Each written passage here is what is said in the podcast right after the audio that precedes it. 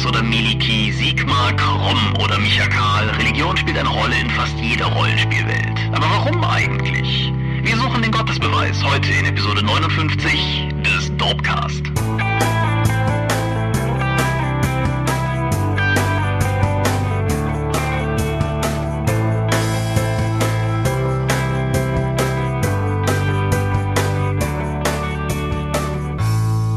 Hi und herzlich willkommen zu Episode 59 des Dopecast. Wieder einmal haben wir uns hier zusammengefunden, um über Rollenspiele zu reden. Und wenn ich wir sage, dann meine ich zum einen dich. Michael Skorpio-Mingers, gute Nacht. Äh, und mich, äh, Thomas Michalski. Hoi. Ja, gute Nacht ist äh, zutreffend. Wir haben laut meiner Uhr drei Minuten vor elf, als wir das hier aufzeichnen, sind also noch eine knappe Stunde. Sagen wir einfach mal, das Ende unserer Aufnahme liegt vermutlich im neuen Tag. Aber was tun wir nicht alles, um pünktlich einen Dorpcast herausbringen zu können? Ole, ole. Ja. Bevor wir zu unserer klassischen Medienschau kommen, kurz ein Hinweis. Es geistert seit diesem Monat ein Hashtag durchs Internet. Ich meine, es passiert dauernd, aber dies ist ein spezieller. Er lautet nämlich RPG a Day. Und das Ganze ist eine Aktion, wo Leute, die daran teilnehmen wollen, jeden Tag auf eine bestimmte Frage sich zu einem rollenspielspezifischen Thema äußern können. Grundsätzlich, das kann man unter anderem auf RSP-Blogs oder auf Twitter ganz angenehm verfolgen. Präziser, Frage 13 zielte auf den Lieblingspodcast ab und eine durchaus nennenswerte Zahl von euch da draußen sind der Meinung, dass wir ihr Lieblingspodcast sein sollen. Und das hat uns ziemlich derbe gefreut. Jo. Ja, nicht so viel Enthusiasmus, Samingers. Es, es hat uns teilweise ein bisschen zu denken gegeben, dass eigentlich der, der, der rote Faden, der sich durch alle Kommentare zieht, ist, dass unsere Technik gut ist. und äh, jeder dann irgendwas anderes dann tatsächlich auch inhaltlich noch mochte. Aber ihr habt Spaß dran und das ist die Hauptsache. Dafür machen wir das ja schließlich. Und insofern danke und ja, auf weitere dann 60 erfolgreiche Folgen, denn die Episode 59, die wir hier gerade aufnehmen, ist ja, weil wir mit Null angefangen haben, wie immer, die 60. die wir jemals machen werden, sozusagen. Hoffentlich. Reden wir über Medien. Ja. Fang doch einfach mal an. Gut, wie letztes Mal schon angekündigt, rede ich jetzt mal über Elysium, also den, den zweiten von den dreien von Hömpes. Neil Blumkamp. Genau. Gut, worum geht's bei Elysium? Marky Mark wird verstrahlt und beginnt dann als aufrechter Streiter der Arbeiterklasse einen Kampf gegen die Bourgeoisie, um allen die gleichen Rechte zu geben. Ja, wie bei dem anderen Kram auch, sehr coole Optik, aber eine arg einseitige Darstellung von Gut und Böse.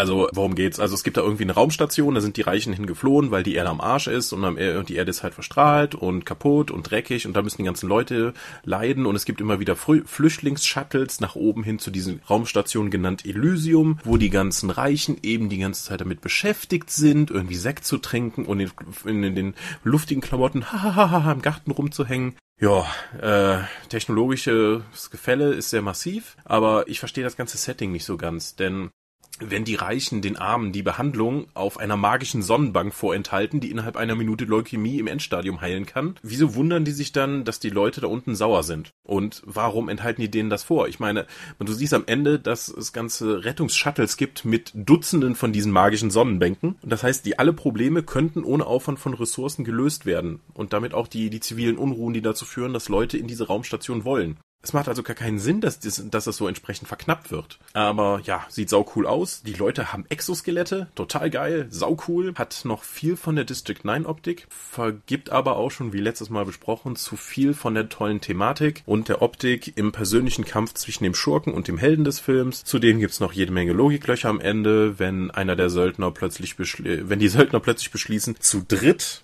diese Weltraumstation mit Gewalt an sich zu nehmen und sich zum neuen Präsidenten wählen zu lassen. Zu diesem Zeitpunkt siehst du dann die bis dato omnipräsenten Wachandroiden nicht mehr, die Wachleute, die, die Soldaten, die da oben Sicherheit gestanden haben, die sind einfach nicht mehr da. Deswegen können die auch sich fröhlich auf die Fresse geben. Das ist alles sehr komisch. Das ist so, okay, biegen wir mal ein bisschen die Logik, damit die Dramaturgie funktioniert, die sowieso schon nicht so toll war. An sich ist Elysium kein schlechter Film, nur er verschenkt mal wieder Potenzial mit Ich kämpfe gegen dich, weil du böse bist, weil ich bin der Gute. Ja. Hast du den gesehen? Nein, ich habe ihn nicht gesehen. Worüber ich gerade drüber nachdenke, wir haben zwar letztes Mal im Nachgespräch, was niemand aus uns beiden gehört hat, schon darüber gesprochen gehabt, aber ist das nicht nicht Mark Wahlberg, sondern Matt Damon in dem Film. Mark Wahlberg, Matt Damon. Stimmt, es ist Matt Damon. Gut. Du hast völlig recht. Gut, heißen ja ähnlich. Nein, ich, ich habe nicht gesehen, wie, wie ich halt letztes Mal schon gesagt habe, den einzigen von Blumkamp, den ich bis jetzt gesehen habe, war halt District 9, der mich aber eben halt auch so ein bisschen verprellt hat, dadurch, dass der eine super erzählte und spannend inszenierte erste Hälfte hat und dann eine Wir schießen aufeinander, bis der Film vorbei ist, artig inszenierte zweite Hälfte. Insofern weiß ich auch noch nicht so richtig. Also wenn, wenn der mir mal irgendwie auf Netflix oder so vor die Flinte läuft, dann gucke ich den vielleicht. Den gibt's auch bei Amazon Prime, da habe ich ihn ja auch gesehen. Und der macht durchaus richtig coole Dinge. Die Kämpfe sind geil inszeniert, die Charakter, die Charakterdesigns sind wieder toll, die Exoskelette sehen tatsächlich aus wie etwas, was sich Leute tatsächlich an den Körper anschließen würden, um bessere Leistungen zu bringen. Wie gesagt, alles toll, nur der eigentliche Kon Kernkonflikt des Films wird zu sehr auf die persönliche Ebene gezogen für, mein, für meine Bedürfnisse. Okay, aber wenn er auf Amazon ist, vielleicht gebe ich ihm tatsächlich meine Chance.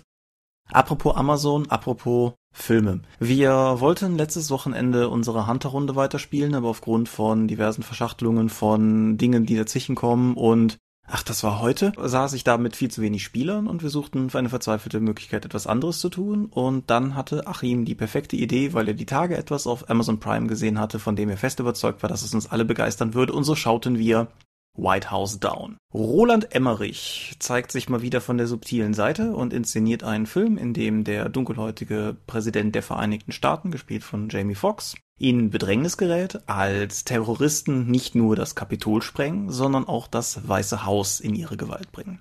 In diesem Weißen Haus befindet sich zur selben Zeit auch der von Channing Tatum gespielte Anwärter auf eine mögliche Anstellung beim Secret Service, der allerdings gerade mehr oder weniger schon abgeblitzt wurde und der eigentlich nur noch mit seiner Tochter, die er auch nur sozusagen für den Tag hat, weil die eigentlich bei seiner geschiedenen Frau lebt, die ihm vorwirft, Dinge nicht vernünftig zu Ende bringen zu können. Er will eigentlich nur noch die Tour machen und dann kommen halt Terroristen und dann beschließt er den Bruce Willis zu markieren und den Kampf gegen die Terroristen aufzunehmen. Der Film. Wie viel Zeit von dem Film verbringt er im Unterhemd oder mit nacktem Oberkörper? Ich, ich bin mir unsicher, ob es ein Unterhemd oder ein weiß, ein sehr knappes weißes T-Shirt war, aber einen beachtlichen Teil. ich meine auch bei dem Science-Fiction-Film, den ich letzte Woche hatte, Jupiter Ascending. Eine unvernünftig lange Zeit des Films läuft er ohne besonderen Grund ohne Hemd rum. Ja, also White House Down ist eine grässliche, vermischte Kopie aus Die Hard und diversen Die Hard Klonen. Was den Film für mich gerettet hat, ist, dass er sich jede Sekunde dessen bewusst ist. Er ist keine Komödie, aber du merkst alleine schon, wenn du Jamie Foxx und Channing Tatum beim Schauspiel zusiehst, die haben alle mordsmäßig Spaß. Die wissen alle, dass sie da völligen Unsinn drehen. Und ja, spätestens, wenn es dazu kommt, dass die Präsidentenlimousine sich eine Verfolgungsjagd mit irgendwelchen Jeeps durch den Park des Weißen Hauses liefert, während von draußen ein Panzer reinschießt. Und der Präsident der Vereinigten Staaten mit einer Panzerfaust versucht, die Verfolger in Schach zu halten. Weißt du, was das für eine Art von Film ist? Wir Jetzt stell dir mal vor, das wäre in Deutschland und Angela Merkel beziehungsweise unsere Kanzlerin würde mit Waffengewalt die, und, und mit Unterstützung von den Alarm für Cobra 11 Leuten so etwas tun. Wir haben beide Helden, wenn dein Land dich braucht, nicht gesehen, oder? Das stimmt, den habe ich nicht gesehen. Mir wird immer nur davon erzählt. Ja. Nein, also lange Rede, kurzer Sinn. White House Down ist unfassbar dumm und macht gerade deshalb unfassbar viel Spaß. Äh, er hat äh, die beiden und äh, Maggie Gyllenhaal in einer, einer weiteren Rolle, die aber im, im Grunde geht es um die beiden und die bösen Terroristen was mir gut gefallen hat, ist, dass die Terroristen zwar plumpe Gegner sind, aber gleichzeitig irgendwie so Momente der Menschlichkeit haben, wenn der Anführer der Terroristen ernst nicht betroffen ist, weil Channing Tatum den ersten seiner Männer umgebracht hat. Und du halt einfach auch merkst, dass die sich unter, also im Prinzip guckt er sich auch so ein bisschen, als wenn die Schurken auch eine Heldengruppe wären, weil die ganze Dynamik, die die untereinander haben, ist so eine klassische Söldner-Spieler-Charakter-Dynamik. Sie sind halt nur auf der falschen Seite. Er ist halt toll inszeniert, er sieht richtig gut aus, wie man das halt von einem Emmerich aus heutiger Zeit durchaus ja auch erwarten kann. Er war an den Kinokassen derbe unerfolgreich, was unter anderem daran, daran lag, dass er ja irgendwie zeitgleich mit Olympus Has Fallen konkurrieren musste, ein Film, bei dem Terroristen das Weiße Haus in, unter ihre Kontrolle bringen. Und bei, bei diesem, bei diesem Duell hat dann halt White House Down anscheinend verloren, was ich schade finde. Wie gesagt, ich hatte massig Spaß dran. Geschrieben wurde er von James Vanderbilt, ein Mann, der auf der einen Seite so coole Filme wie Zodiac geschrieben hat und auf der anderen Seite so Spaßgranaten wie Welcome to the Jungle. Mhm. Ja, wie gesagt, ist derzeit auch bei Amazon zu haben, wer einen Amazon-Account hat und Actionfilme mag, auch gerade Actionfilme mag, wie sie vielleicht vor, sagen wir mal, eher zehn Jahren oder so gedreht wurden. Dicke Empfehlung. Für alle anderen vielleicht was anderes. Okay, wieder Amazon Prime. Ich habe Hancock gesehen. Da geht es darum, dass es einen Superhelden auf der Welt gibt, der schon seit einigen Jahren halt superheldige Tätigkeiten gibt. Das Problem ist, der ist ein Arschloch. Während seiner vermeintlichen Rettungsaktionen gehen ständig unglaubliche Sachschäden, er verletzt Leute, er ist unfreundlich. Irgendwann kommt, trifft er einen PR-Mann und der PR-Mann sagt ihm, sei doch kein Arsch. Und der Superheld so, ja. Ja, und am Ende gibt's noch einen überraschenden Twist, also zumindest für mich. Dann passiert sentimentaler Unfug, damit er seine Kräfte verlieren kann, damit es ein bisschen dramatisch wird und dann ist der Film vorbei. Ich fand den nicht überzeugend, weder auf der Komödienseite noch als irgendwie von dem Drama und der Veränderung des Helden oder der Charakterzeichnung. Okay. Ja, Will Smith spielt Hancock, ja, wenigstens kann er jetzt da mal im Gegensatz zu dem, den er mit seinem Sohn gedreht hat, auf der Erde, diesen Science-Fiction-Film, da wir jetzt mal hier Emotionen zeigen. After Earth. After Earth, ja, After Earth war ja einfach, ich benutze einfach mein Gesicht nicht und ich bin ein sehr anerkannter Darsteller, der nichts tun kann. In Hancock äh, ist er halt meistens betrunken und guckt irgendwie, spielt auch eher minimalistisch und ist ein Arschloch, aber hm, so, so richtig überzeugend fand ich den Film nicht, einfach weil die Wandlung des vermeintlichen Superhelden durch seine Rehabilitation äh, im Gefängnis dann zu einem vernünftigen Superhelden so einfach unglaubwürdig geschildert ist. Die Charakterentwicklung stimmt einfach nicht. Ja, okay. Und wie gesagt, als Komödie funktioniert er für mich auch nicht. Alles klar. Dann machen wir doch auch einfach weiter. Ja. Sagte dir der Podcast Serial etwas? Nee. Das ist äh, beeindruckend, weil der nämlich vor so, also Anfang des Jahres ziemlich wild durch alle Medien ging, glaube ich, oder sogar Ende letzten Jahres schon. Konzept ist folgendes. Das Ganze ist ein Spin-off von This American Life, hat aber mit dem eigentlichen This American Life relativ wenig zu tun. Es rankt sich zum einen um eine Journalistin namens Sarah Koenig, die sich mit einem Mordfall beschäftigt, und zwar einem real existierenden Mordfall. Und zwar ist vor 15 Jahren, mittlerweile wahrscheinlich 16, ein Amerikaner namens Adnan Sayed verurteilt worden dafür, dass er seine damals 18-jährige Ex-Freundin ermordet haben soll. Aber es gibt Gründe daran zu zweifeln, alleine schon, weil die Grundlage der Verurteilung relativ dünn war. Und in insgesamt zwölf Folgen, die in ihrer Länge so zwischen 30 und 60 Minuten ranken, guckt Sarah, was sie aus heutigen Gesichtspunkten herausfinden kann. Sie besucht alte Zeugen wieder, die dann per O-Ton sozusagen eingespielt werden. Sie lässt eine oder macht eine neu, nimmt eine neue Betrachtung der Hinweise und der der Indizien vor, die damals vor Gericht irgendwie verwendet worden sind, spricht teilweise mit den Geschworenen, die für das Urteil mitverantwortlich waren und so weiter und so fort. Wie gesagt, über zwölf Episoden, alle kostenlos zum Download nach wie vor. Und das war damals ein ziemlicher Hit in einem Maße, dass einfach zur Orientierung irgendwie im Ende oder Anfang Februar ist die letzte Folge rausgekommen und Ende Februar sind erste Zahlen veröffentlicht worden, dass die Folgen insgesamt 68 Millionen Mal angehört worden wären. Bis dahin.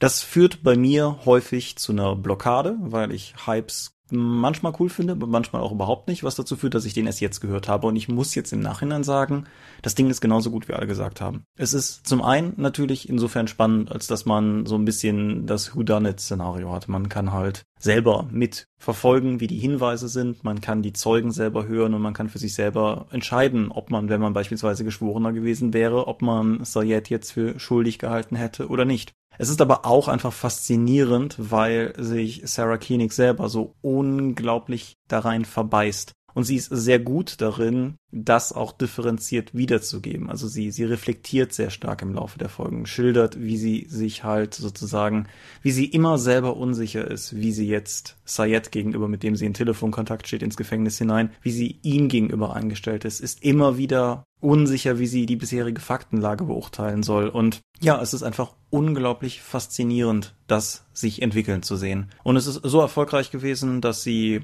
am Ende über einen Spendenaufruf genug Geld zusammenbekommen haben, dass es dieses Jahr noch eine zweite Staffel geben wird, wobei natürlich bei einem so singulären Konzept zu beweisen ist, ob das auch mit mehreren Staffeln, also beispielsweise mehreren Fällen funktionieren kann. Aber ich fand's wirklich unglaublich gut und wer dem Englischen mächtig genug ist, dass er Audiopodcasts auf Englisch hören kann und wer jetzt bei dem, was ich gesagt habe, auch nur annähernd das Gefühl hat, dass es irgendwie faszinierend klang, auf jeden Fall anhören. Okay, klingt nichts für mich. Aber du bist ja eh mehr der Krimi-Fan. Ja, wobei ich, wie gesagt, also ich finde den, den Krimi-Aspekt zwar interessant, aber ich finde eigentlich den, den Journalismus-Aspekt noch viel faszinierender. Aber das hm. ist ja durchaus eine Leidenschaft, die der Lokaljournalismus dir auch verdorben hat. Ja, mir auch, ja den letzten Film, den ich im Kino gesehen habe, auch schon vor ein paar Wochen. Terminator Genesis. Uh. Ja, da waren wir hier in Itstein im Kino, also da waren wir total toll in mit vier Leuten dann insgesamt im Kino. Ja, in der leider 3D. Ja, worum geht's? Terminator Genesis, das ist gar nicht so einfach zu erzählen, weil der Film will viel zu viel, ist eher konfus erzählt über die verschiedenen Zeitlinien und wie sie mit den anderen Filmen interagieren oder eben nicht. Der Film ist jetzt in FSK 12 freigegeben und das ist zum einen wirklich eine Limitierung des Films und das siehst du wirklich in der Darstellung der Gewalt, weil vieles einfach nicht gezeigt wird und zum anderen bleibt durch 3D also zumindest für mich immer viel von den Effekten im Blur hängen, wenn sich so viel bewegt. Mhm.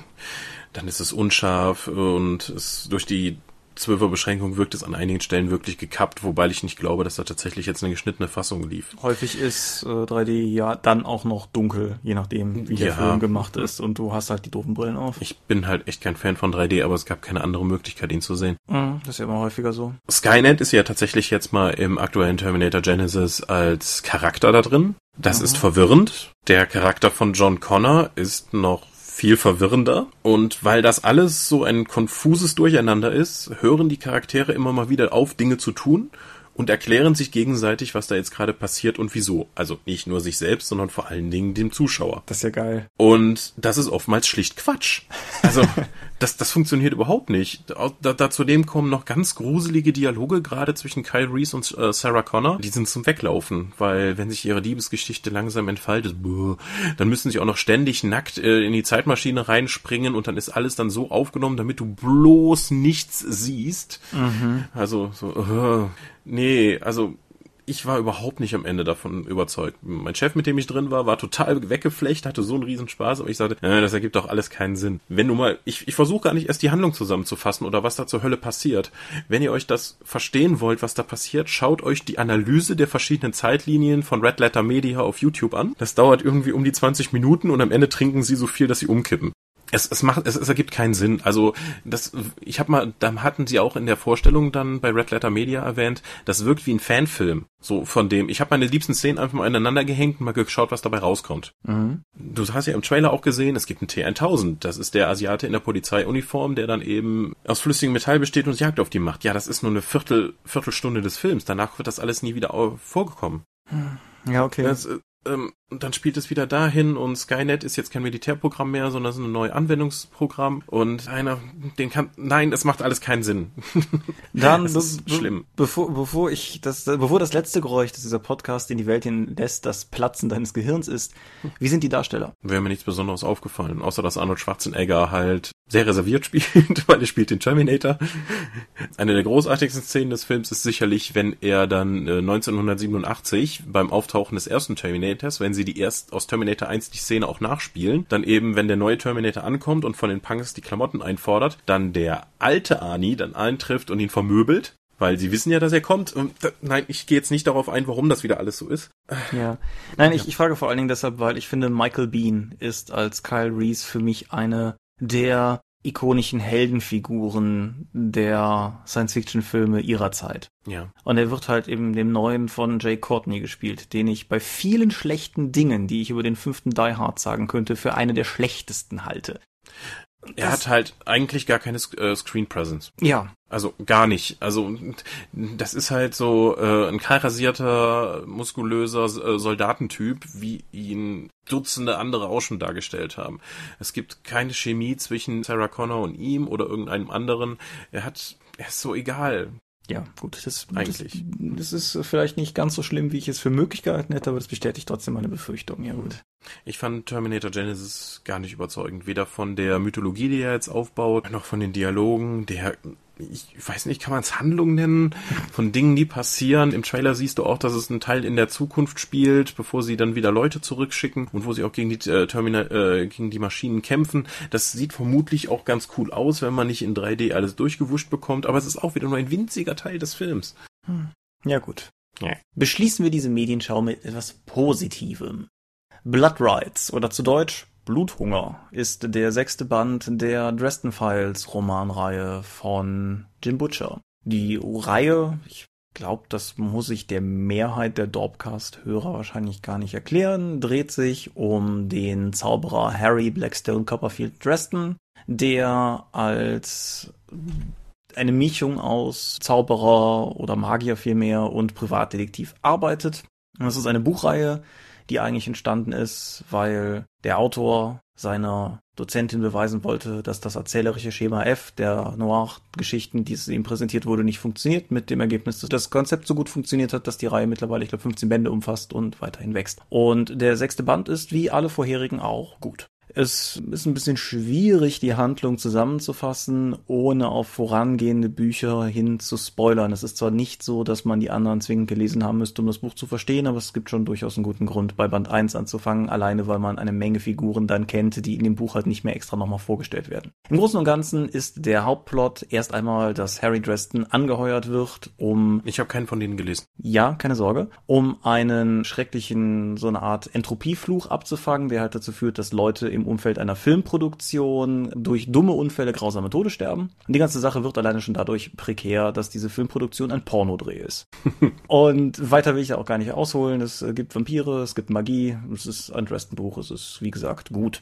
Das ist das letzte Buch, das damals bei Knauer erschienen ist und dementsprechend ist es auch das letzte Buch in meinem Schrank, das noch nicht die Feder- und Schwertausgabe ist. Wie alle Dresden Files Bücher im Knauer Verlag hat es die un anständige Eigenart, dass neue Absätze im Fließtext nicht eingerückt sind, was gerade bei Dialogwechseln es manchmal zu einer kleinen Herausforderung macht, herauszufinden, wer zur Hölle da jetzt gerade spricht. Das sollte allerdings bei der Feder- und Schwertausgabe behoben sein, zumindest wenn die Neuauflagen der alten Bücher sich an dem Layout der neuen Bücher orientieren. Ansonsten hat das, hat die Übersetzung nicht so Schnappatmung wie, wie vorige Bände, die teilweise hatten. Das Einzige, was mir beim Lesen mehrfach aufgefallen ist, ist, dass der Lektor genauso wie der Übersetzer sich wohl offensichtlich uneinig waren, wie man den Namen Kincaid schreibt. Den gibt's nämlich in mehreren Schreibweisen und das äh, konsequent quer durch das Buch. Hm, schick.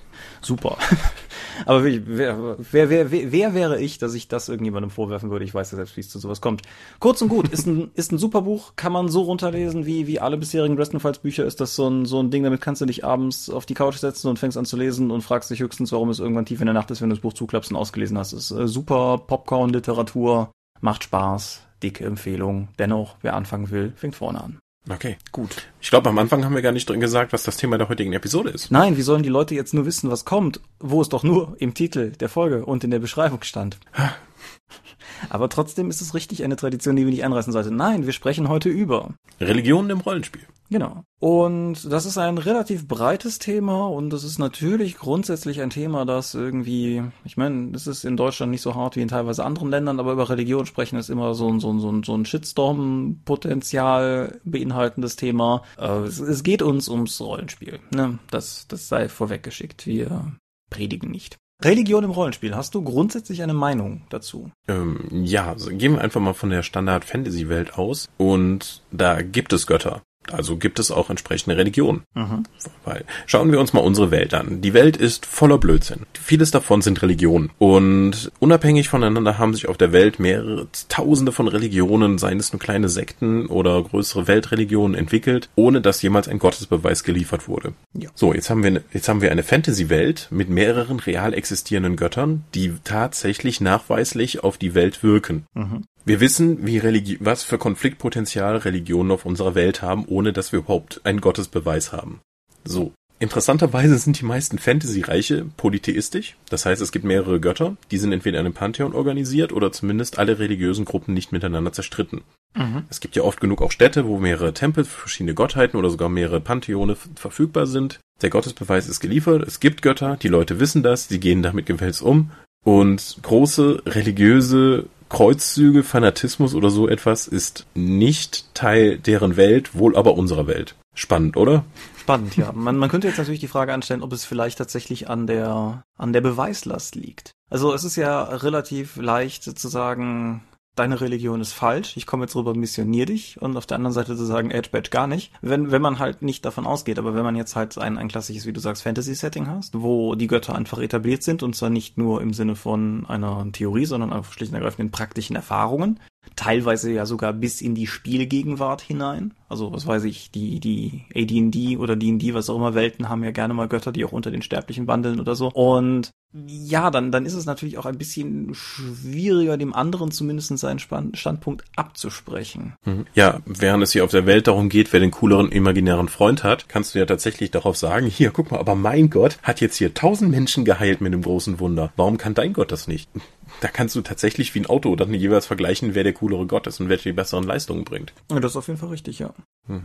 Meinst du, das liegt auch, das liegt dann daran? Oder müsste es nicht eigentlich ein viel stärkerer Fanatismus sein, weil ich weiß, dass mein Gott existiert und welche Leistung er bringt? Ich meine, manche Settings geben sich ja durchaus große Mühe von Anfang an, sagen wir mal, zumindestens in der wiederum Spielgegenwart ein, eine Situation zu liefern, die diesen dieses Ausgepegelte unterstützt. Also was weiß ich, die aventurischen Götter, die Zwölfe, sind ja ohnehin sozusagen ein sauberes Pantheon in sich geschlossen. Und es werden ja durchaus auch, sagen wir mal, was weiß ich, der, der Novadi mit seinem Rastula-Glauben wird ja durchaus auch zumindest komisch beäugt. Ob das... Ja, du hast die Historie ja nicht gelesen, ne? Nö. Gut. Weil es gibt, gab wohl auch zum Beispiel, um jetzt mal bei DSA zu bleiben, wohl eine ganze Diskussion darum, ob Rastula jetzt nicht irgendwie ein Scharlatan ist und ob das wirklich ein Gott ist. Und die Zwölfe, so wie sie momentan sind, sind eigentlich auch eine Momentaufnahme des aktuellen Zeitalters bei DSA. Das ist richtig. Wer also gerade in Alvaran seinen Arsch auf einen der Sitze packt, hat viel mit Intrigenspiel und Einflussnahme zu tun und weniger damit, dass das jetzt einfach gerade die angesagten zwölf coolen Typen sind. Ja, plus, dass die, dass die, also alleine wenn du dir die dunkle Zeitenbox nimmst, hast du ja sowas wie Randra, was ist das, die blutrünstige Löwin oder irgendwie sowas, wo halt, sagen wir mal, man nicht viel Fantasie investieren muss, um zu sehen, wie raus Rondra wird und trotzdem ist die Randra-Verehrung schon erkennbar etwas anderes. Und mhm. das ist aber durchaus was, was ich sehr gelungen fand an der Box. Das finde ich insgesamt, das fand ich schon in der ersten Historia, ohne sie konkret gelesen zu haben, aber von den ganzen Punkten, die immer wieder diskutiert wurden. Wenn die jetzt irgendwie sagen, dass es Chor eigentlich gar nicht als Gott gibt, sondern dass das nur ein falsch verstandener Rondra-Glaube ist, warum haben die Leute dann trotzdem eigene Kräfte? Von wem bekommen sie die? Auch von Rondra? Und wenn die, wenn sich einige der Punkte dann diametral gegenüberstehen und die aber trotzdem von der gleichen Entität in Albaran, also in der Götterwelt, diese Kraft bekommen, Worum geht es den Göttern dann eigentlich? Offensichtlich nicht um die Dogmen, die dann später auf der Erde von den Kirchen festgelegt wurden. Das ist natürlich richtig. Was übrigens auch direkt ein anderer interessanter Punkt ist, der auch in vielen Rollenspielen, meine ich, nur sehr, sehr stiefmütterlich behandelt wird, nämlich der Unterschied zwischen Gott und Kirche. Mhm. Den hast du auch bei DSA zum Beispiel ja durchaus mehrfach vertreten. Ich hatte eigentlich nicht vor, heute mit dem großen DSA-Fähnchen in die Runde zu gehen, aber du hast halt sowas, keine Ahnung, wie, wie die Bahnstrahler, die zwar schon im Willen Praios agieren, aber halt auch immer mal, sagen wir mal, in Richtungen schlagen, wo du denkst, yo, Leute, ruhig, ja, denkt dran, mhm. Gerechtigkeit gehört mit zu euren Prinzipien, ne?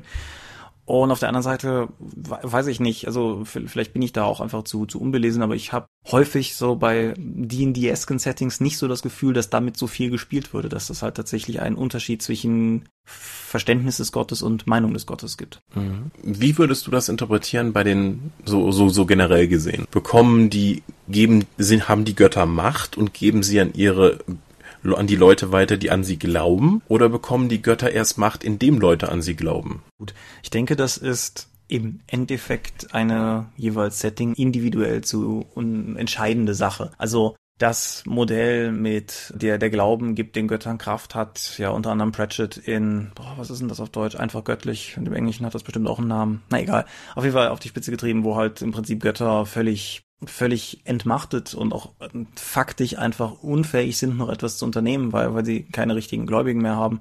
Und das gibt es mit Sicherheit auch, aber ich würde das jetzt nicht irgendwie als das ultimative Prinzip hinnehmen, wenn jetzt irgendjemand mir ein Setting sagt und was weiß ich, du hast irgendwie bei, bei Tolkien am Anfang Eru Iluvatar und du sagst halt irgendwie, also der, der ist definitiv nicht durch den Glauben der Leute entstanden, weil der die Leute gemacht hat. Dann ist das halt auch okay. Mhm. Was findest du spannender?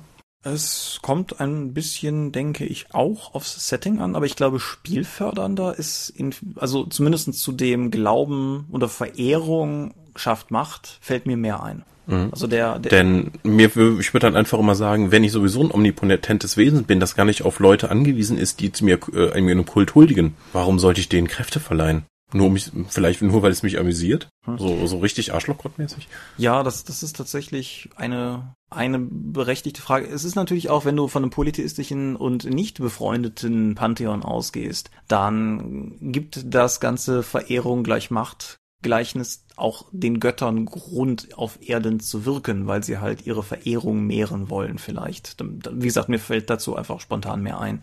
Was wir vielleicht noch streifen sollten, bevor wir weitermachen, ist in Bezug auf den Polytheismus, finde ich eigentlich spannend, dass Pen and Paper Polytheismus eigentlich immer gleich funktioniert. Nämlich mit einem relativ fixen Set an Göttern und die werden halt alle verehrt. Mhm. Und sowas wie so, so eine Art klerikalen Raubbau, wie die Römer das betrieben haben. So, an den glaubst du? Okay, dann beten wir jetzt auch zu dem. Das, das mhm. finde ich halt, so, sowas kommt selten vor, beziehungsweise allgemein ein, ein Glaubenssystem, wo du mal drauf guckst und denkst, Mann, nee, das habe ich aber noch nicht gesehen. Anstatt jetzt nur zu sagen, ach so, okay, der Heilungsgott heißt hier so und so, verstehe ich. Ja, also ich finde halt, hm. die meisten sind sehr uniform in ihrer Ausgestaltung im Vergleich zu anderen Welten jeweils. Ja, also du nimmst dir meistens das griechische, schrägstrich römische Pantheon, knallst neue Namen drauf und veränderst vielleicht mal einen anderen Aspekt. Ich meine, die DSA-Götter sind so ähnlich. Die anderen Götter in den meisten anderen Settings funktionieren auch so, weil das sind halt grundlegende Konzepte, die dann übersteigert und vergöttlicht werden und dann die wiederum dann auf die Menschen oder an die anderen Rassen des Settings herabstrahlen. Mhm.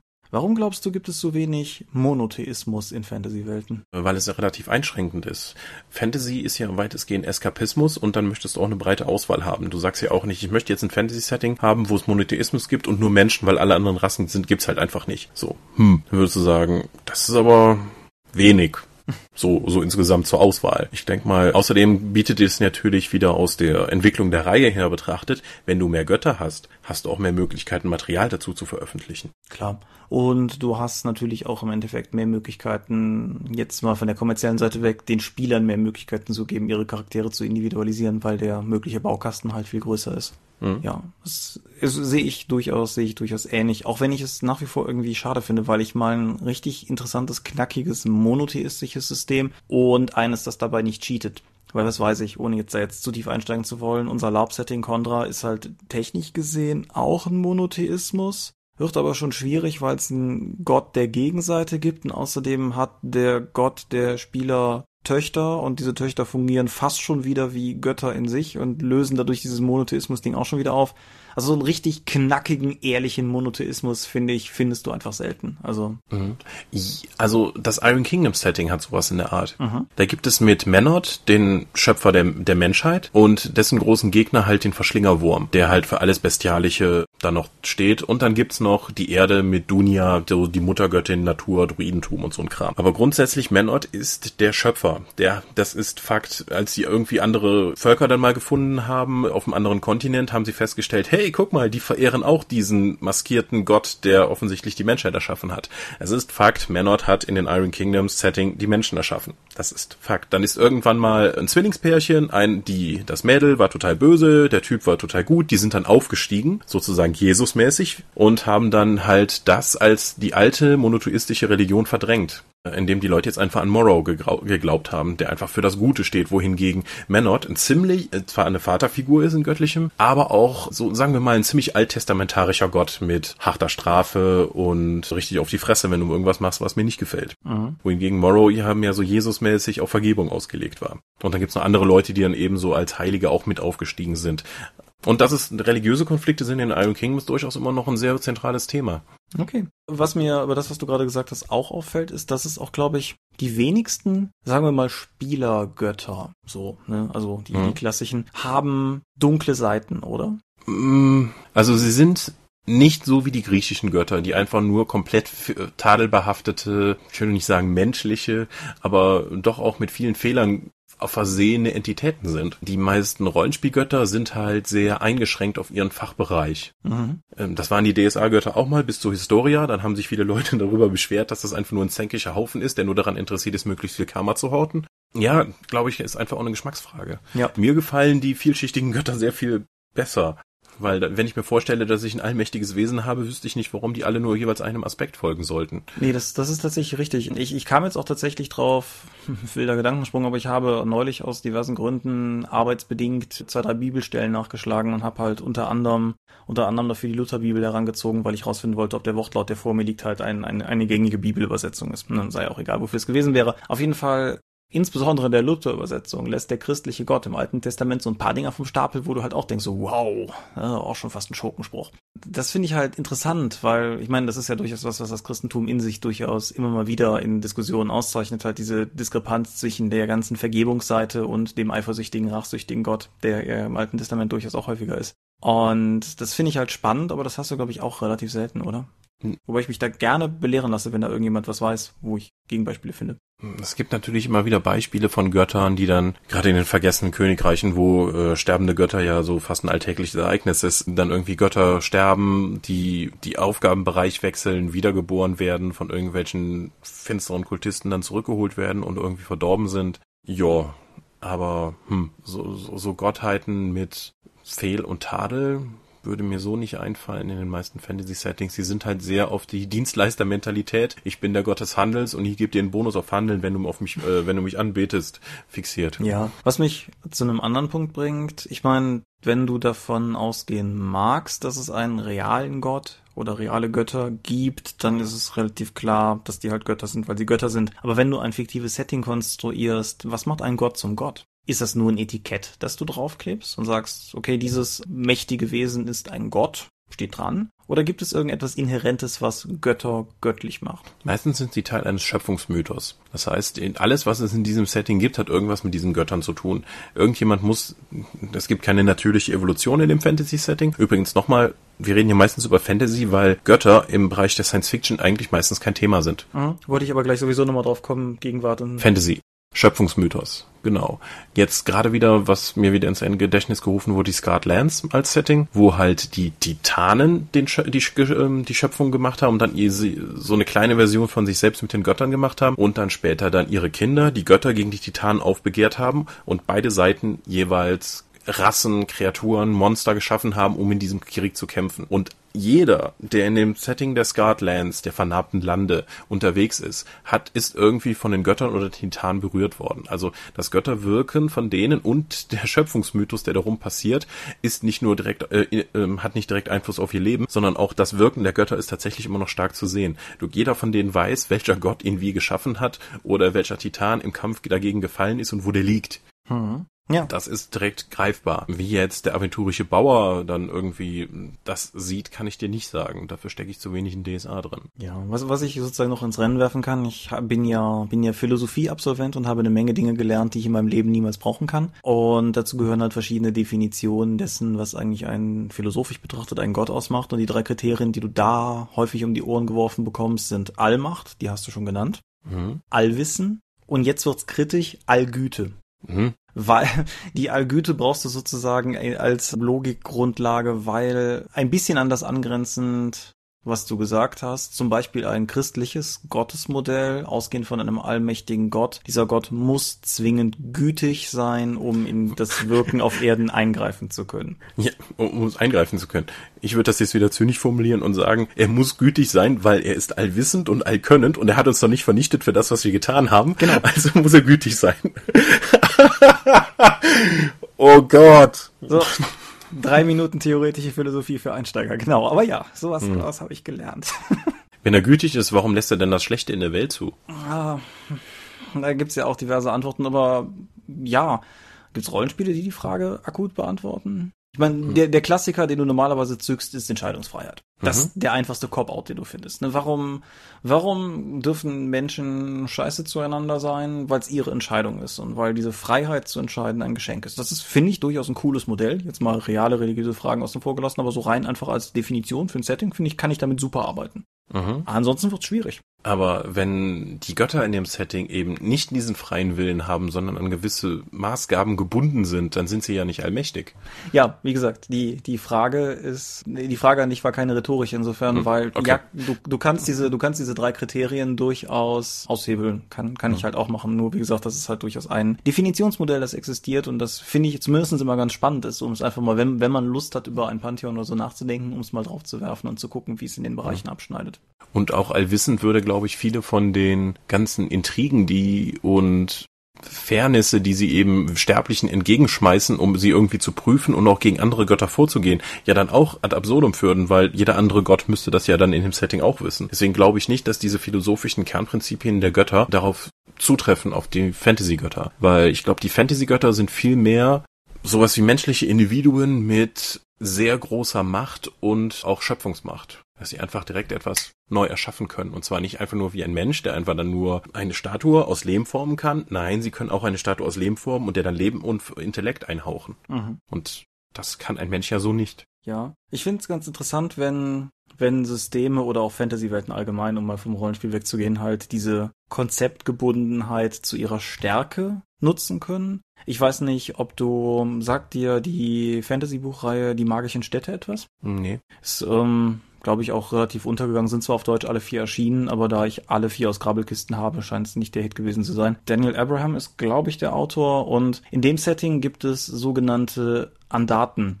Das ist ein bisschen so wie, wie ein Gott, nur eine Stufe drunter. Und die, die kannst du sozusagen per, per Gedankenkonstrukt erschaffen und die verkörpern halt ein bestimmtes Konzept. Mhm. Und beispielsweise gibt es den in den Büchern, ich hoffe, ich spoilere da jetzt nicht zu viel, gibt es den Andaten Samenlos.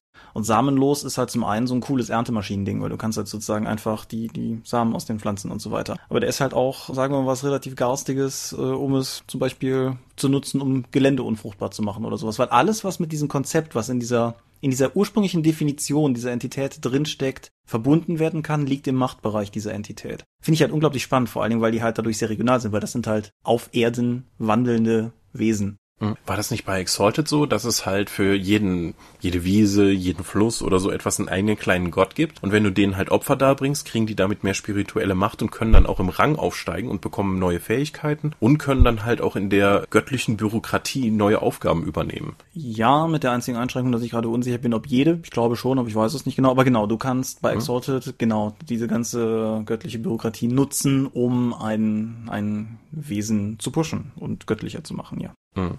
Hast also, wo Neo dann irgendwie so stolz erzählte, so, ja, hast du die eine Geschichte gelesen? Ja, der verprügelte irgendwie einen Gott. Ach, das war nur ein kleiner Gott, das geht. Aha. ja. Aber sowohl die magischen Städte als auch Exalted sind in diesem Punkt natürlich auch sehr, sehr asiatisch angehaucht. Mhm. Ich glaube, dass das tatsächlich auch eher ein östliches Konzept ist. Hast du eigentlich jemals einen Priester gespielt? Bestimmt. Also gerade bei D&D spiele ich die gerne, weil ich gerne Heiler spiele. Mhm. Beziehungsweise die Heiler sind ja muss weiter ausholen. In den klassischen Aufteilungen der Fantasy-Gruppe ist der Magier vor allen Dingen der, der die Utility-Zauber hat und die Schadenszauber und der Magier äh, und der Kleriker, der Priester, ist derjenige, der die Gruppe unterstützt, der bufft und die Buffs von dir entnimmt, um mal wieder im MMO-Sprech zu bleiben, weil das so schön ist.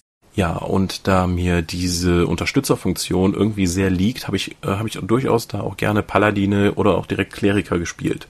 Bei DSA habe ich keine Geweihten gespielt, weil die einfach furchtbar waren. Wem sagst du das? Wirklich, wirklich schrecklich, sowohl vom Regelkonstrukt, auch von ihren Fähigkeiten. Ich hatte immer dran Interesse, irgendwas zu Bohren zu spielen, gerade irgendwie so einen Bohren-Ordensritter, aber das war einfach unter DSA 4 nicht möglich. Das war ja, also, nein. ja, wir haben das hier mit Sicherheit schon mal gestreift. Ich spiele ja einen Hesinde-Geweihten mhm. in unserer Runde und wir haben noch einen Bohren-Geweihten mit dabei. Und ich hatte da durchaus ein bisschen sozusagen auf unsere These zurückkommen, dass man seinen Charakter erst nach so ein, zwei gespielten Sitzungen wirklich findet, habe ich ein wenig meinen, meinen Charakter in den schrecklichen Regeln gefunden, dahingehend, dass wir alle am Tisch uns völlig darüber im Klaren sind, dass man hier Sindegeweihter nichts kann und dass seinem, sagen wir mal schon, seiner missionarisch großen Klappe eine viel interessantere Wendung gibt, weil der halt die ganze Zeit aufläuft, als stünde sein Gott hinter ihm, aber die Regeln sagen einfach nee. Aber du hast völlig recht, die sind völlig unspielbar. Ja, DSA 4 Geweihte sind halt so nur so Stimmungscharaktere, die du mitnehmen kannst und sagst, ich bin geweiht und alle sagen, ja, ist schon gut, ja, komm. Ich finde es aber auch spannend. Nee, bleiben wir mal bei DSA. Ich finde es nämlich total spannend, weil die Paktierer, die mit den zwölf Erzdämonen paktieren, kriegen ja richtig gute und sinnvolle Fähigkeiten. Mhm. Ich verstehe nicht, warum, die, also ich kann durchaus verstehen, warum es im Setting Aventurien die schwarzen Lande gibt, wo einfach Leute offen an Dämonen glauben und den Opfer da bringen, ohne dass das jetzt bösartige Kultisten sind. Aber sie kriegen einen konkreten konkreten Nutzen daraus, anders als der Glaube an die zwölf Götter, der nämlich, der dir nämlich ermöglicht, dass, dass deine Pflanzen 40 Prozent schneller wachsen oder dass deine Hühner größere Eier legen im besten Fall. Ich kann dir sagen, was für Sterne am Himmel stehen, auch wenn es bewölkt ist, solange es eine natürliche Wolke ist. ja, dann denkt ihr, okay, warum sollte ich an deinen Gott glauben, wenn das der Gottesbeweis ist, wenn hingegen der Paktierer da drüben nicht mehr durch Feuer verwundet werden kann. Und wenn ich an ihn glaube, kann ich das auch, äh, kann ich das auch erlangen. Ich glaube, davon habe ich mehr. Es gibt zwei Seiten dessen. Auf der einen Seite, sagen wir mal rein, innerhalb der Spielwelt gibt es, finde ich, einen Aspekt, der das ein bisschen einschränkt. Und zwar das die Nummer mit dem Seelenheil. Gehen wir einfach mal davon aus, dass du tatsächlich erstmal so ab Werk ein guter Mittelreicher bist, weil du bist im Mittelreich groß geworden, bist mit der Zwölf Götterkirche groß geworden, bist jeden Sonntag in die Preismesse gegangen, was weiß nicht. Dann sehe ich eine gewisse Hürde darin zu paktieren, weil du halt einfach weißt, dass du irgendwann am Ende aller Tage einen derben Preis bezahlen wirst. Das hast du in der Kirche so gelernt. Klammer auf, stimmt ja auch. Die der, der größere Bruch für mich liegt eigentlich in der Spielrealität, weil es da nochmal kritischer ist, weil nämlich da das einzige, was mich hindern soll, Fluff ist. Weil, oh nein, wenn ich sterbe, geht die Seele meines Charakters in die Niederhöllen ein. Toll, ich spiele eh niemand anderen. Ja, beziehungsweise, ich, wenn, wenn der Charakter stirbt, dann lege ich, dann hefte ich den Charakterbogen ab. Hm. Mhm. Äh, schade für ihn. Aber ja, genau, deshalb finde ich halt, finde ich halt durchaus gut, dass die Geweihten nach DSF 5 ja scheinbar ein bisschen mehr auf der, auf, auf der Pfanne haben. Ja. Aber Spieltest soll hier ja noch folgen, mhm. unsererseits. Ja. Wie ist das, wenn du oder Na, bitte. wenn wenn du Priester gespielt hast, jetzt mal von der spielmechanischen Funktion abgesehen, hast du die Priesterlichkeit des Priesters in irgendeiner Form mal im größeren Stil ausgespielt? Also zum ersten Mal müssen wir festhalten, dass in jedem Fantasy-Setting nicht das christliche Moralvorstellungen und die christlich-katholischen Vorgaben an Priester so funktionieren, wie die Priester von Fantasy-Gottheiten halt funktionieren. Darauf wollte ich jetzt auch weniger hinaus. Aber Nein, das, das muss man tatsächlich erstmal sagen, weil die meisten sagen nämlich, was, ihr nehmt eine Frau, aber ihr seid doch Priester. Ja, von der Fruchtbarkeitsgöttin, die sterben. Selbst, selbst christliche Priester in verschiedenen Konfessionen dürfen heiraten, also insofern ja. Ja, das ganz schwierig. Aber nein, hast du mal, ich, ich zitiere da gerne die D&D rote Box, also ganz am Anfang, da gibt's ja auch Kleriker uh. als Klasse und da steht drin, die Religion des Charakters muss nicht ausgespielt werden, sondern sie wird wie Essen und Trinken stillschweigend vorausgesetzt. Das ist doch mal eine Ansage, oder? Das ist schon hart, ja. Ja gut, das war jetzt natürlich komplett der Anfang und ich denke mal, sie hatten auch Probleme dann wegen der religiösen Streitigkeiten zu der Zeit. Ja klar. Aber das hängt davon, hängt davon ab, welchen Gott ich spiele, in welchem Setting und in welchem Spielen. Bei D&D 4 habe ich das nicht so ausgespielt. Gerade auch der drachenblütige Paladin der Mondgöttin in unserer letzten D&D 4 Runde, der war dann der Göttin der Liebe, dann der Paladin davon. Das hat einige sehr gute Jokes gebracht, weil der auch arschgut kämpfen konnte. Was? Ich bringe euch Liebe. Bam. Aber ja, ich denke schon, wenn ich einen gläubigen Charakter verkörpere, dass ich dann auch zumindest die Ideale der Gottheit, bin ich ja ein Stellvertreter davon und dann sollte ich die auch ausleben und zeigen im Spiel. Das heißt nur nicht, Boron-Geweihte ist natürlich total super. Ich halte einfach die Fresse und lass die anderen Leute was machen, was sagen, während ich dann handle. Ja. Wie handhabst du das? Du, du hast gesagt, du spielst in Hesinde-Geweihten. Ja, also sagen wir mal in, in, in dreistufiger Antwort. Grundsätzlich käme ich jetzt auch beim Pen Paper nicht auf die Idee, irgendwie jetzt da dich eine Messe lesen zu wollen. Hm. Ich bin ja kein Laber. Das ist mein Punkt drei von drei. äh, Punkt zwei von drei ist, ich bemühe mich halt schon, das durchaus ins Spiel zu bringen. Also einer der Glaubensgrundsätze der Hesindekirche ist ja vereinfacht gesagt Dumme bilden. Und das ist ja durchaus was, was man häufig auch in Spielsituationen irgendwie einbringen kann und es gleichzeitig so ein bisschen halt verpacken kann, dass es passt. Also dass du halt, wenn du mit NSCs interagierst, so eine Möglichkeit siehst, zum Beispiel, kannst du das ja durchaus aufgreifen. Mhm. Und irgendwie drei nette Worte von Charakter zu Charakter vor, bevor es in die Schlacht geht oder sowas sind halt auch immer drin. Nur halt ab dem Punkt, wo es halt sich anfühlen würde, als würde ich einen Spotlight claimen, nur um da jetzt meine Messe zu lesen, dann tue ich das nicht. Weil also wenn, wenn wir jetzt, um wieder bei DSA zurückzukommen, warum wir das heute auch immer aus irgendeinem Grund noch ständig passiert, wenn jetzt ein Charakter und Spieler, nein, das muss ich sagen, ein Spieler während einer Runde ähm, von DSA hinkäme und jedes Mal, wenn er irgendwie der dann drankommt, sein Valimekum zückt und anfängt daraus zu zitieren und so etwas, würde ich das unterbieten. Andererseits, wenn ich jetzt äh, die Geschichte des Pareine-Geweihten als neuer Archetyp im DSA 5 Regelwerk finde ich großartig für die Darstellung eines Geweihten. Ich habe selten so etwas so überzeugendes für mich gelesen, um Geweihten darzustellen. Einfach wie er dem Zwerg dann irgendwie den Pilz aus den Händen schlägt, den er gerade in die Suppe packen wollte, weil der, der ist für Menschen giftig. Wusstest du das nicht? Oh, das wusste ich gar nicht. Und dann fällt, fängt er an aufzuzählen, so von wegen, ja, der hat sich letztes Mal in den Finger geschnitten. Wenn ich mich nicht drum gekümmert hätte, wären der eine Blutvergiftung gewesen. Und du merkst die ganze Zeit, Junge, wenn ich nicht dabei wäre, ich weiß nicht, wie die fünf Tage hier überhaupt überleben könnten. Und dass der das als seine Gesinnung sieht, seiner Göttin so zu dienen, indem er der rumreisenden Abenteuergruppe halt hilft, nicht zu sterben an ihrer eigenen Doofheit. Das finde ich als Charakterkonzept so toll, dass ich sogar mit dem Gedanken gespielt habe, ein paar Reinegeweihten zu spielen, wovor ich vorher nie drauf gekommen wäre. Nur wegen der Geschichte. Ja. Ja gut, und Punkt drei, du hast es halt vorweggenommen. Keine Ahnung, wenn du halt im Larpenpriester spielst, dann kommst du im Zweifelsfall nicht umhin, die Messe zu lesen, weil du bist ja da. Ne? Die, die, das alte Lab-Ding, was ich immer wieder sage. Du bist halt vor Ort und wenn halt der Priester angehalten ist, ein paar Worte zu sagen, dann muss der Priester halt ein paar Worte sagen. Du siehst, wie ich die Messe lese. Ja, nein. und Nein, ich, ich habe tatsächlich in zwei verschiedenen Settings zwei LARP-Priestercharaktere und bei dem einen ist es so, dass das Setting seiner Gottheit, sagen wir mal, gerade noch eben tolerant gegenübersteht. Insofern war da nie das, die Gefahr da, dass ich irgendwie aufgefordert geworden wäre, sondern vielmehr, dass wenn ich das Falsche sage, Leute böse gucken. Bei dem anderen habe ich aber tatsächlich sozusagen auch schon, schon im Spiel messen gelesen. Ich bemühe mich immer maßlos darum, dass sie nicht zu christlich klingen, weil das fände ich unangebracht. Jetzt nicht aus Pietätsgründen, aber einfach, weil es nicht passt. Aber ja, dann, dann spielst du es halt aus. Aber wie gesagt, da ist die Situation auch eine ganz andere. Bevor wir jetzt sozusagen wieder zu weit in das LARP-Feld hineinkommen, hm. wie gesagt, beim, beim Pen Paper scheint wir uns da einig zu sein. Ich habe ein einziges Mal, glaube ich, einen der, eines der Gebete aus dem Vademekum vorgelesen, aber auch nicht, weil ich das so toll fand, sondern eher, weil ich es lustig bis albern fand. Das ist nämlich das hesindianische Schutzgebiet.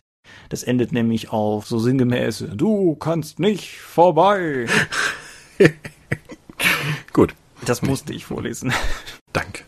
Was hältst du von missionierenden Charakteren? Uh, wie, wieder mal, kommt natürlich ein bisschen auf Setting an. Also beispielsweise Dragonlance basiert fix auf der Rückkehr der Götter, also die klassische Dragonlance-Kampagne. Mhm. Klar missionären die Charaktere, das ist ihr Job. Die gehen umher, um den Leuten die frohe Botschaft zu bringen, dass die Götter wieder da sind klar machst du es dann da. Missionieren äh, könnte ich mir auch durchaus vorstellen, wenn du, was weiß ich, irgendwie, du rennst halt, ein DSA-Beispiel, rennst halt irgendwie mit deinen Charakteren durch den tiefen Dschungel und triffst da irgendwelche verwilderten Mohas und beschließt, hier, bevor wir weitergehen, geben wir denen aber zumindest eine kleine Tüte zwölf Götterglauben mit. Mhm. Finde ich auch okay.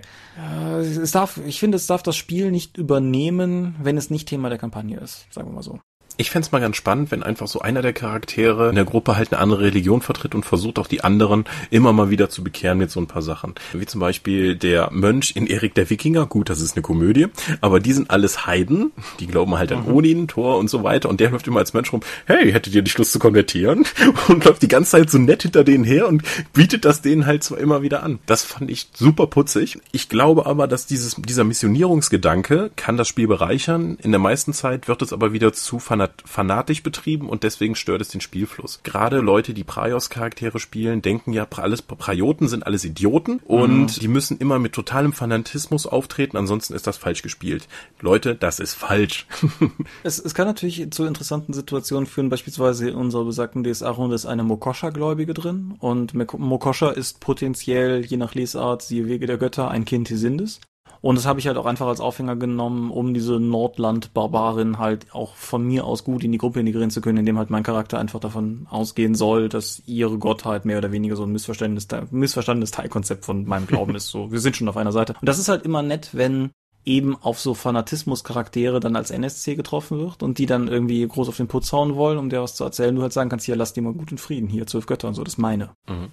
Und das, das bereichert das Spiel natürlich wieder, aber ich käme jetzt zum Beispiel auch nicht auf die Idee, der die ganze Zeit im Spiel in den Ohren zu hängen, ob sie nicht vielleicht endlich mal hier gefälligst sich taufen lassen will. Mhm. Ich glaube auch, dass gerade wenn auf diesen rollenspielerischen Aspekt der Religion im Rollenspiel Wert gelegt wird, oftmals da einfach zu viel Fanatismus hintersteckt dann ist es einfach wieder too much. Es ist halt auch gefährlich, leicht fanatisch zu werden zu einem Konzept, das meistens unglaublich dünn ist. Weil die wenigsten Pen-Paper-Religionen sind sehr tief ausgearbeitet oder wenn sie es sind, muss der Spieler auch noch entsprechend eingearbeitet sein. Und dann bist du halt schnell an dem Punkt, dass du vielleicht den Gott der, was weiß denn ich, Händler und noch irgendwas vertrittst und dann beschließt, dass du den halt als Ultrakapitalisten spielst und das dann aber ganz schnell unglaublich, sagen wir mal, unglaublich bar aller Nuancen endet, weil alles, was du am Konzept dieses Gottes hast, ist vielleicht eine Spalte im Grundbuch und drei Bullet Points bei deiner Charakterbeschreibung oder so. Mhm. Es gibt immer mal wieder in Settings, bei denen es einen Gottesbeweis gibt, Leute, die glauben nicht an die Götter oder beten nicht zu ihnen, obwohl das Beten zu ihnen tatsächlich Hilfe bringen kann. Was glaubst du motiviert die Charaktere dazu? Das ist eine gute und spannende Frage. Auf meiner Topic-Liste für das Gespräch heute steht auch das Wort Atheismus aus genau diesem Grund. Mhm. Ich finde das schwierig. Also das mag vielleicht noch funktionieren, wenn du beispielsweise eine bäurische Bevölkerung hast und vielleicht hat es diese großen Götter Wunder gegeben, aber das heißt ja noch lange nicht, dass Bauer Willi das jemals gesehen hat. Weil, klar, wenn du sowas hast wie eine die in die Welt, wo die Götter selbst auf Erden wandeln, dann wird es dann langsam wirklich schwierig. Aber wenn der Gott halt irgendwie immer mal erschienen ist. Er ist nachweislich erschienen. Er heißt vielleicht, hat vielleicht seinem Volk Beistand geleistet in einer großen Schlacht und es gibt halt auch immer noch Charaktere auf der Welt, die live dabei waren und das ist nicht nur ein überlieferter Text von Anno dazu mal dann kann es halt immer noch sein, dass der Bauer auf dem Land sagt, weiß ich nichts von, meine Kühe sterben an der Pest. Ne? Das, mhm. das, das kann ich mir vorstellen, das funktioniert. Aber ich glaube, Fantasy-Welten sind ja auch so ein bisschen seltsam darin, dass sie gleichzeitig mittelalterlich und aufgeklärt sind, sehr gerne. Und dann wird es halt relativ schnell schwierig, wenn die Welt weiß, dass der Gott existiert und es relativ leicht ist, dieses Wissen zu akquirieren, weil alle mehr oder weniger in so einer Art idealisiertem Supermittelalter leben. Ich, mir fällt kein guter Grund ein dir. Ja, die Götter haben dich enttäuscht. Also so im Rahmen griechischer Tragödien, wenn du irgendwie sagst, ja, meine Familie liegt hier gerade im Sterben, Gott, kümmere dich drum und der Gott sagt, nö, dann bist du halt frustriert und scheißt auf die Götter und glaubst halt nicht mehr an die. Es gibt einer der Pathfinder ikonischen Charaktere, der Esren, der Magier, der ist Atheist, bekennender Atheist, der sagt halt, ich glaube nicht an die Götter, ich bete nicht, äh, also er weiß, dass sie existieren, aber er betet nicht zu ihnen, weil er sie nicht braucht. Er sagt, alles, was ich erreicht habe, habe ich alleine geschafft. Warum? Da hat mir kein Gott geholfen und ich möchte das auch nicht. Wichtige Einschränkung, die du allerdings gemacht hast, ja, da bin ich wiederum sofort dabei. Nicht verehren ist, mhm. ist gar kein Thema. Nicht glauben ist halt tatsächlich das, wo ich das Problem dran sehe. Es geht so. ja nicht mehr um Glauben, weil es ja den Gottesbeweis gibt. Du musst ja nicht an jemanden glauben. Du verehrst die Leute ja auch noch nicht. Dass es sie gibt, kannst du ja nicht leugnen. Ja, ne, ich, ich wollte gerade Konstantin ins Rennen werfen. Ein Film, der nicht unbedingt in allen Punkten gut ist, aber ich mag das Gespräch zwischen Konstantin und Gabriel in dem Film unglaublich gerne, auch wie die beiden es gespielt haben, wo halt Gabriel mehr oder weniger sagt, was, was du hier erzählst, ist egal es geht nicht darum, ob du glaubst, weil du weißt. Mhm. Und das, das hat mich unglaublich beeindruckt, als ich den Film damals gesehen habe, auch wenn das vielleicht kein Film ist, von dem man eigentlich beeindruckt sein sollte, wie gesagt. Aber ich fand halt, das war eine ziemlich coole Szene und das hat sehr viel Eindruck bei mir hinterlassen und auch sehr mein, mein drüber nachdenken danach ein bisschen mitgeprägt wie sagte Rüsel damals, gib Schund eine Chance. Aber ja, das ist halt ein schönes Beispiel für das, was du gerade genannt hast, finde ich, ist im ersten Conan, dem Schwarzenegger Conan. Ja, genau. Wo er vor der Schlacht betet und halt Hilf mir von, und wenn du es nicht machst, geh zur Hölle. ja, das ist unglaublich, unglaublich cool. Ja. Genau, wenn du mir nicht hilfst, brauche ich dich auch nicht, dann bete ich nicht mehr zu dir. Ja. Schicke Einstellung. Sollten Götter getötet werden können? Weil wenn du sie töten kannst, ist ja schon mal der Allmachtanspruch, den du eben gestellt hast, nicht mehr da. Ja. Also, der ist dann auf jeden Fall nicht mehr da. Mit dem, den ich eben gestellt habe, wie gesagt, ist nicht zwangsläufig ein Punkt, den ich in allen Punkten vertrete. Sollten Götter getötet werden können? Ich find's interessant, wenn es eine Möglichkeit ist, jetzt rein aus Storytelling-Perspektive. Es sollte nicht inflationär passieren. Ansonsten führt es zu was, was ich eh so mit als letzten Punkt vielleicht noch auf der, auf der Agenda habe. Dann führt es nämlich irgendwann dazu, dass du endgültig alle Mystik um die Götter verlierst. An dem Punkt, wo du versucht bist, ins Monsterhandbuch die Werte für die Götter reinzudrucken, finde ich, bist du in die falsche Richtung unterwegs. Hm, gut, das, das gibt's ja nun auch. Wir haben in unserer D&T 4 Kampagne ja nun auch Götter links und rechts erschlagen zum Ende hin. Du hast jetzt genannt, die entmystifizieren die. Brauchst du das fürs Rollenspiel, dass Götter als hohe Entitäten tatsächlich für dich mystifiziert werden sollten und nicht mal in Regeln gegossen werden sollten, weil sie durch ihre Schöpfungskraft einfach über den Regeln stehen? Hm.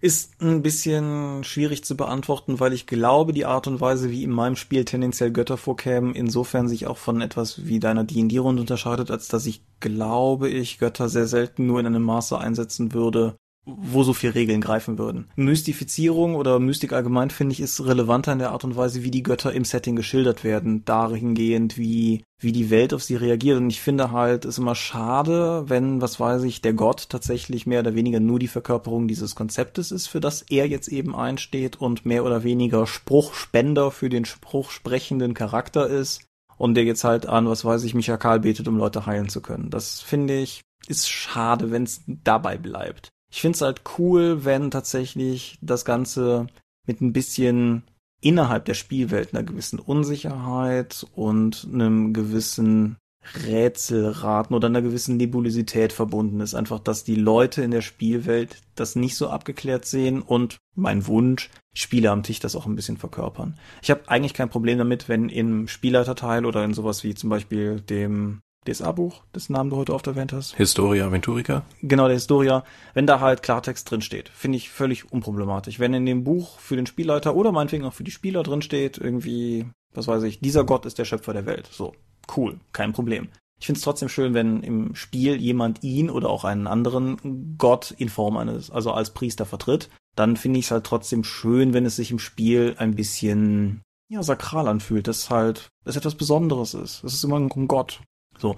Und mit, mit diesem Grundgedanken ist halt das Erschlagen von Göttern relativ schwer zu verbinden. Wie gesagt, kann mal vorkommen, sollte dann aber auch schon ein großer Deal sein. Und wenn, um dich zu zitieren, du Götter links und rechts erschlägst, sage ich nicht zwangsläufig, dass das schlechtes Spiel ist, nur dass das für mich schlecht ist. Mhm. Also, ja, ja, das war schon die, das waren schon die höheren epischen Stufen von D&D. Da kann man schon mal ein bisschen, wir waren ja schon selbst praktisch auf göttlichem Status. Ja. Und hatten am Ende der Kampagne auch deren Plätze eingenommen. Also, ey, ja, ich bin der neue Herr des Winters. Alles klar. Wenn, wenn, wenn das halt Kampagnenbogen ist, klar. Mhm. Und, ne, wie gesagt, das ist halt nur, ich könnte mir sogar vorstellen, dass ich am Spiel daran Spaß hätte, aber ich glaube, wenn ich selber eine Welt konzipieren würde, würde sie halt eher in die andere Richtung gehen, mit eher indirekter Götterpräsenz. Aber mhm. gut. Ach du gute Güte. Eine Stunde und fast acht Minuten rum. Trotzdem, ganz kurz. Science Fiction, keine Götter hast du angesprochen. So um, gut wie nie. Also ja. Ich würde persönlich jetzt einfach mal eiskalt die These in den Raum werfen, dass das mit unserem allgemeinen Weltbild zusammenhängt, indem wir Mystik und Religion mehr oder weniger schon als Antithese zu Wissenschaft betrachten. Ja. Ja.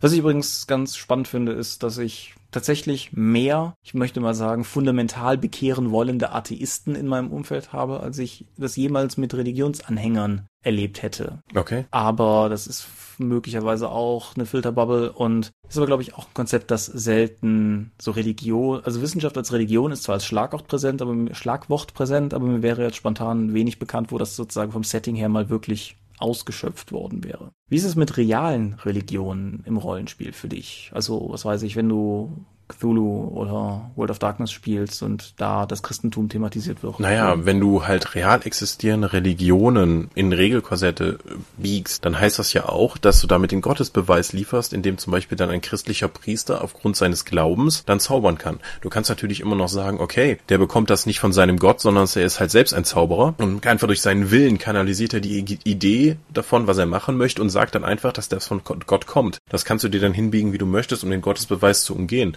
Aber sonst müsstest du einfach sagen, jemand in unserer Welt hat Recht mit seiner Religion oder wir haben alle Recht und jeder interpretiert nur, betet nur anders zu seinem Gott. Und diese ganzen Religionskonflikte sind der Unfug, der sie tatsächlich sind. Oder du spielst Zion und wir haben alle Recht und.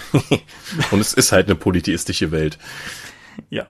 Ja, aber hast du, hast du in irgendeiner Form Erfahrungen damit gemacht? Irgendwie? Also ich, bei Shadowrun gab es, glaube ich, auch christliche Zauberer und äh, die dann eben gesagt haben, ja, meine Macht kommt von Gott, obwohl sie eigentlich hermetische Magie waren oder auch die Idolmagie in Deutschland in den Schatten gewirkt haben. Ansonsten wüsste ich. World of Darkness hat wahrer Glaube als Vorteil, je nach Regeledition und Inkarnation, aber da ist es tatsächlich auch grundsätzlich eher, dass es auf das Glauben ankommt und nicht zwangsläufig beispielsweise damit gesagt wird, die Christen haben gewonnen. Mhm. Weil damit stößt du nämlich direkt vielen Leuten vor den Kopf, indem du sagst, mein Glaube oder der Glaube, den ich hier definiere, ist der richtige und alle anderen, weil deren Magie funktioniert, das ist richtig, alles andere sind, ist Scharlatanerie und ihr seid Idioten. Ja, also ich denke, es gibt auch durchaus genug Leute, und das meine ich völlig wertfrei, die auch schon ein Problem damit hätten, wenn beispielsweise in einem was weiß ich, in einem Cthulhu-Laub jemand einen katholischen Priester spielt und dann vielleicht auch tatsächlich in priesterischer, messelesender Funktion auftritt. Ich könnte mir durchaus vorstellen, dass auch das Leuten schon zu weit geht, weil es ihnen dann zu, zu sehr an das Echte rankommt beispielsweise. Aber... Naja, das ist halt Schauspielerei. Wenn du das schon als Problem ansiehst, gut. Wie, wie gesagt, also ich könnte mir, könnte mir durchaus vorstellen. Ich habe im Lab auch schon christliche Mönche gespielt. Priester hatte ich, hm. glaube ich, noch keinen. Aber du hast Pfarrer Michael in unserem großartigen, niemals vollendeten Kurzfilm Zombie Queen of the Dutch gespielt. Das ist korrekt. Ja. Gut. Habe ich noch irgendwas hier stehen? Bei Earthbound sind die Passionen Götter? Nee. Eigentlich nicht. Das sind ja tatsächlich nur verkörperte Aspekte und die können auch wahnsinnig werden und ja, und es gibt unterschiedlich viele. Aber die, ja. äh, die sind ja nur, äh, ich glaube, die sind tatsächlich nur entstanden, weil es gewisse Konzepte bei den Namensgeberrassen gibt und die dann eben sich manifestiert haben. Da funktioniert das nicht so, dass es Götter sind, die Macht verteilen, sondern du bist ein besonders großer Fan von irgendeinem Aspekt, sei es nun Freiheit, Bürokratie oder Sklaverei. Und dementsprechend hast du dann eine engere Verbindung zu dieser mystischen Sammlung die in diese Richtung geht und die dir neue Fähigkeiten verleiht. Aha. Würde ich, würde ich auch so unterschreiben, ist auch tatsächlich ein positives Beispiel, eines von diesen wenigen positiven Beispielen, nach denen ich am Anfang noch gefragt habe, nämlich wo ein in gewisser Weise Polytheismus existiert, aber mal anders ist als sonst. Und in dem Fall Ja, mal gucken. Also bis jetzt habe ich das mit den Passionen so verstanden. Mal sehen, wie es dann im Passion, kommenden Passionenbuch dann tatsächlich wird. Ja, ja. Werden wir sehen. Du früher als ich. Ja. Hm. Ja. Gut, ich würde sagen, Hast du noch irgendwas? Auf meiner Liste akut nicht. Wir haben viele Themenbereiche nur gestreift. Wenn euch irgendwas davon stärker interessiert, diskutiert mit uns in den Kommentaren weiter oder wünscht euch einfach eine weitere Episode, wo wir dann nochmal ins, ins Detail gehen können. Ja, wir haben in letzter Zeit, meine ich, am Ende von vielen Folgen gesagt, das war jetzt sehr breit, wir müssen mal mehr ins Detail gehen. Lass uns uns demnächst mal nochmal die Liste schnappen und gucken, dass wir da auch nochmal ins Detail gehen. Ich denke, da hat sich einiges angesammelt. Jo. In diesem Sinne, wie immer, auch danke für die Kommentare zu vorherigen Folgen und für die Diskussionsbeteiligung, Korrekturen und äh, weiterführende Empfehlungen und so. Es wird wie immer weiterhin von uns artig konsumiert, was ihr uns empfehlt. Und ja, wie gesagt, wir haben noch ein paar, paar Dinge offen, die werden dann bald nachgeholt. Soll ich zum Sermon schreiten? Ich bitte darum. Wir sind die Dorp. Unsere Website lautet www.die-dorp.de. Folgen könnt ihr uns per RSS-Feed oder via RSP-Blogs. Abonnieren könnt ihr uns auch via iTunes. Wir haben Accounts bei Facebook, bei Google+, bei YouTube und bei Twitter. At die Dorp bei Twitter sind nicht wir alle, sondern der Tom, unser aller Chef. At Seelenworte ist mein eigener Name dort. Seelenworte ist auch der Name meines Blogs und außerdem sei wie immer auf die Drakon verwiesen, zu finden unter drakon.condra.de, eine kleine und sympathische Pen-Paper-Con in der Eifel, die das nächste Mal im November dieses Jahres stattfinden wird. Ja, Ansonsten vielleicht noch der hoffnungsvolle Hinweis, dass irgendwann in den nächsten, hm, sagen wir mal, bis zwischen jetzt und der nächsten Folge irgendwann endlich mein erster Erfahrungsbericht zu D&D 5 online gehen sollte. Den verspreche ich ja schon seit geraumer Zeit immer mal wieder auf verschiedenen Kanälen, aber ich habe jetzt langsam endlich mal genug gespielt, um eine erste Meinung zu haben. Die kommt dann auch mal, dann haben wir auch noch mal was zu einem nicht nicht DSA Tagebuchartigen sozusagen online und dann dann sehen wir dazu weiter. Ich bedanke mich bei dir für dieses Gespräch zu später Stunde. Ja, gerne. Ich bedanke mich bei euch fürs Zuhören, wann auch immer ihr dies gehört habt. Ich wünsche dir wie euch angenehme 14 Tage und würde sagen, wir hören uns dann in zwei Wochen wieder. Bis dann. Buja. Au revoir, a bientôt.